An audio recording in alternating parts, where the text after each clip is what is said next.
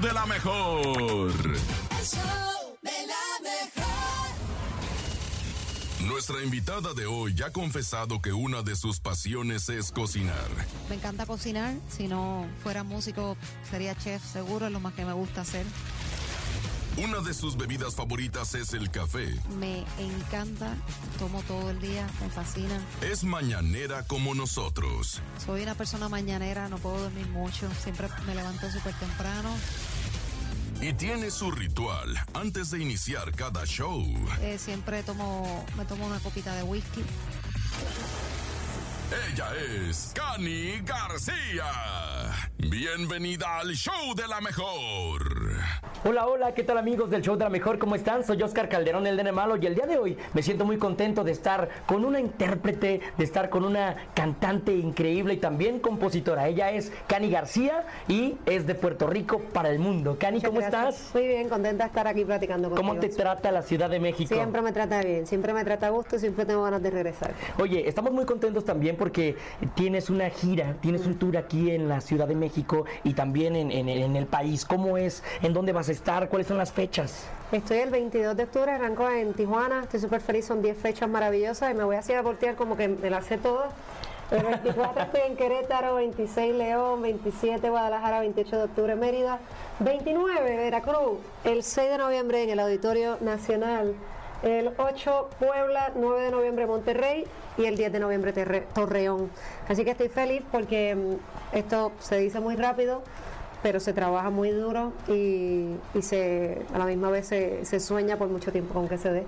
Claro, no, no es sencillo, ¿no? Llegar a donde estás, tener el reconocimiento que has logrado, eh, tanto en los Grammys Latinos, al igual con Billboard, es, es algo de trabajo arduo que también se ha dado a lo largo de los años y con temas tan increíbles que, que nos has regalado y que le has entregado al público de Latinoamérica y también al público mexicano. ¿Cómo te trata el público mexicano? Ah, siempre bien, siempre maravilloso, siempre es un público divino, es un público que, que responde a todo, que es un público que, que grita cada una de las canciones, que corea todo y que te permite, con ese con eso que digo, de el, el que van a todas en lo que hacemos eh, como artistas, yo creo que siempre hace conociente, siento una gratitud espectacular con, con ese público y a la misma vez una deuda.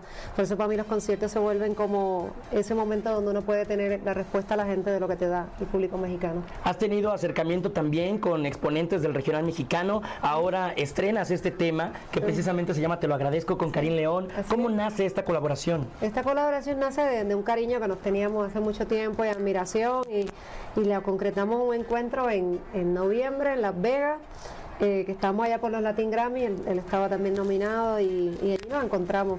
Y fue súper lindo porque ese encuentro llevaba ya meses planificándonos para vernos y yo llevaba gestando esta canción pensando en el sonido de Karim, pensando en su voz, en lo que, lo que pudiera funcionarnos a ambos, así que esa noche le, enseñé la canción y fue tan bonito eh, recibir por parte de él el pararse al lado mío y decirme, a ver, tienes la letra para cantarla al momento y escucharla en esa, esa misma noche fue como un, un reafirmar de lo que a veces en el corazón uno tiene de decir, tengo claro cómo esto se va a escuchar en, en la voz de una persona. En este caso fue lo que pasó con Karim. Y de ahí recibir una, generosa, una invitación súper generosa de él, de, de irme a Hermosillo unos días. Y me dijo, ¿por qué no a Hermosillo? Comemos carne asada y te comemos unos tacos en casa. Y después grabamos en- con mis músicos en el estudio y hacemos el video allá. Y la verdad que era como una invitación como muy difícil decir que no. Entonces me fui, me fui en febrero, y tres días intensos con Karim, porque fui a la casa con sus amigos, así en la, en la terraza de su casa, como esas mesas amplias que estás entre amistades gente que te quiere y, y que te cuida, y este amigo ahí en la, en la terraza que tal que estaba tirando la carne asada, que estaba deliciosa, y, la, y la, la- las tortillas de harina que estaban, en- yo decía, ¿de dónde salieron estas de harina? Pero es que México también tiene su gracia, puedes comer eh, puedes comer un plato que, que aunque sean tacos, los tacos no tienen nada que ver unos de Tijuana con unos de Guadalajara, con, con- con estos del Hermosillo, no, no tienen mucho que ver. Entonces el día siguiente, pues hacer las cosas a la antigua, de ir llamando músico por músico, a que vinieran a grabar la guitarra, a que grabaran los stills, a que grabara el bajo, que no sé, a, inventarnos, ay, ay, unas trompetas, ah, sí tengo un trompetista, déjame llamarlo a ver si puede venir. Todos con tanta disposición, todos con tantas ganas, y, y así produjimos un tema en 12 horas. Y, la- y el tercer día a las 6 de la mañana así súper puntuales y, trabajadores haciendo el video de la canción. Así que fueron tres días muy intensos. O sea, en tres días se aventaron toda la producción, terminaron también el video, todo. Todo, todo, y nos aventamos los tacos y los tequilas también. ¡Wow! Oye, hablando del tequila, eh, ¿a qué otros artistas del regional mexicano le has podido componer canciones? ¿Has tenido oportunidad de componer canciones a otros artistas dentro del regional? Del regional no, del regional. Ah, sí, espera. Ah. Porque tienes un tema con Cristian Nodal también. Sí, no, no, con Cristian tengo, pero estoy pensando como compositora solo con, con la arrolladora Banda El Limón, grabaron un tema hace unos años, pero realmente no es hasta ahora que empiezo yo como a, hacer colaboraciones. Ok. Lo de Cristian Nodal fue como tan bonito porque fue como empezar a... Una cosa es uno componer para, para el regional y otra cosa muy distinta es, es uno de no sé, desde el purismo también que uno puede sentir que puede haber, uno decir, soy puertorriqueña, como tomarán que cante regional?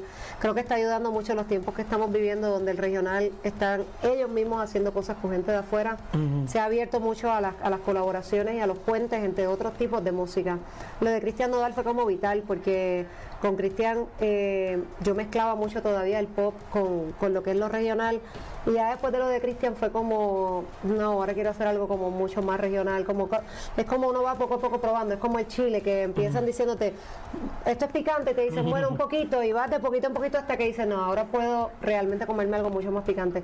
Creo que eso fue lo que me pasó con Karim. Esa, esta canción no hubiera llegado si no hubiera sido por el camino que hizo la siguiente con Cristian Nodal. Ok, o sea, eh, por así decirlo, tus experiencias van enriqueciendo también y todo el tiempo vas aprendiendo, ¿no? Algo nuevo. Algo nuevo, claro, y, y ahora ahora eso también provoca que uno empieza a decir, bueno, quiero conocer más gente del regional y, también el regional es demasiado amplio, o sea, puedes hacer un álbum regional de 10 canciones que tengan 10 ritmos regionales que no tengan nada que ver entre sí. Eh, y eso es lo bonito de, yo creo que de, de, la música regional, de que tiene esa versatilidad dentro de ella. ¿Con qué otros artistas dentro del género del regional te gustaría tener colaboraciones en un futuro? Eh, ay, pues hay un montón, no sé, Grupo Firme me encanta. Wow. Este ¿Qué más? Eh, mm. Ay, espera, te iba a decir una hora, otro grupo. Eh, ay, ay, ay. Podría ser, no sé, la adictiva. No. Dime otro. No, no es que la adictiva no. No, es en que eso no estás pensando, en eso no, estás pensando. Estoy pensando, sí, que la adictiva buenísimo también. Pero no, me tengo que poner a pensar. Hay una cosa que para mí también ha sido como vital y es que las canciones como que las canciones mismas me pidan yo creo que los artistas para mí con esta canción misma de lo de Karim era como esto esto es con Karim esto es lo que quiero hacer con él esto, esto es justamente lo que lo que me dan ganas. Entonces yo creo que también las, las canciones no van a ir de la mano de quiero hacer algo con esta banda o quiero hacer algo con este grupo o quiero hacer algo en, en esta ocasión más banda o más norteño más bien va a ser qué música quiero hacer en este momento, que, sienta que al mismo tiempo puedo defender de una forma orgánica eh, a, la hora de, a la hora de subirme un escenario. Y en un momento en donde te sientes creativa, como, ¿cuál es tu proceso para poder escribir, hacer estas composiciones?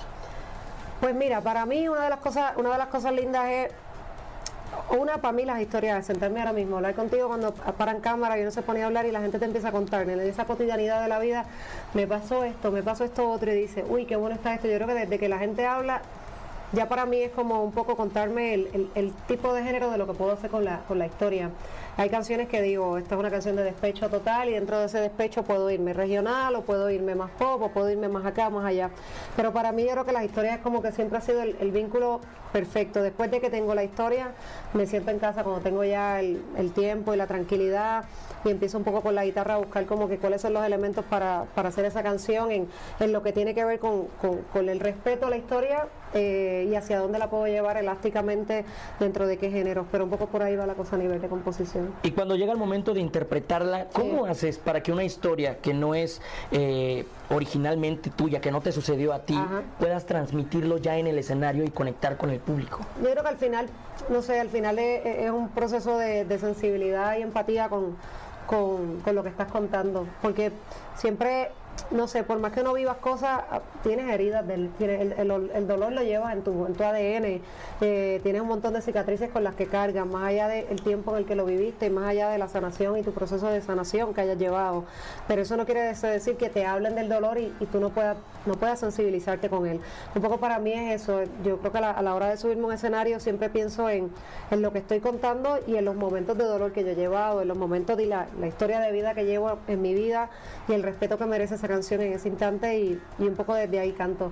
Menos mal porque si no tendría que andar dolida, afectada todo el tiempo, todo el tiempo, todo el tiempo buscando cómo hacerte daño sentimentalmente. Exactamente, eso es un poco autodestructivo. Cani, muchísimas gracias, por esta entrevista. Te deseamos el mayor de los éxitos de Muchas parte del gracias. equipo de la mejor 97.7. Eso. Y ya lo saben, ¿eh? Este 6 de noviembre en la Ciudad de México, ella tiene una Así es. presentación para que disfruten de sus más grandes éxitos. Un abrazo grande. Aquí nomás.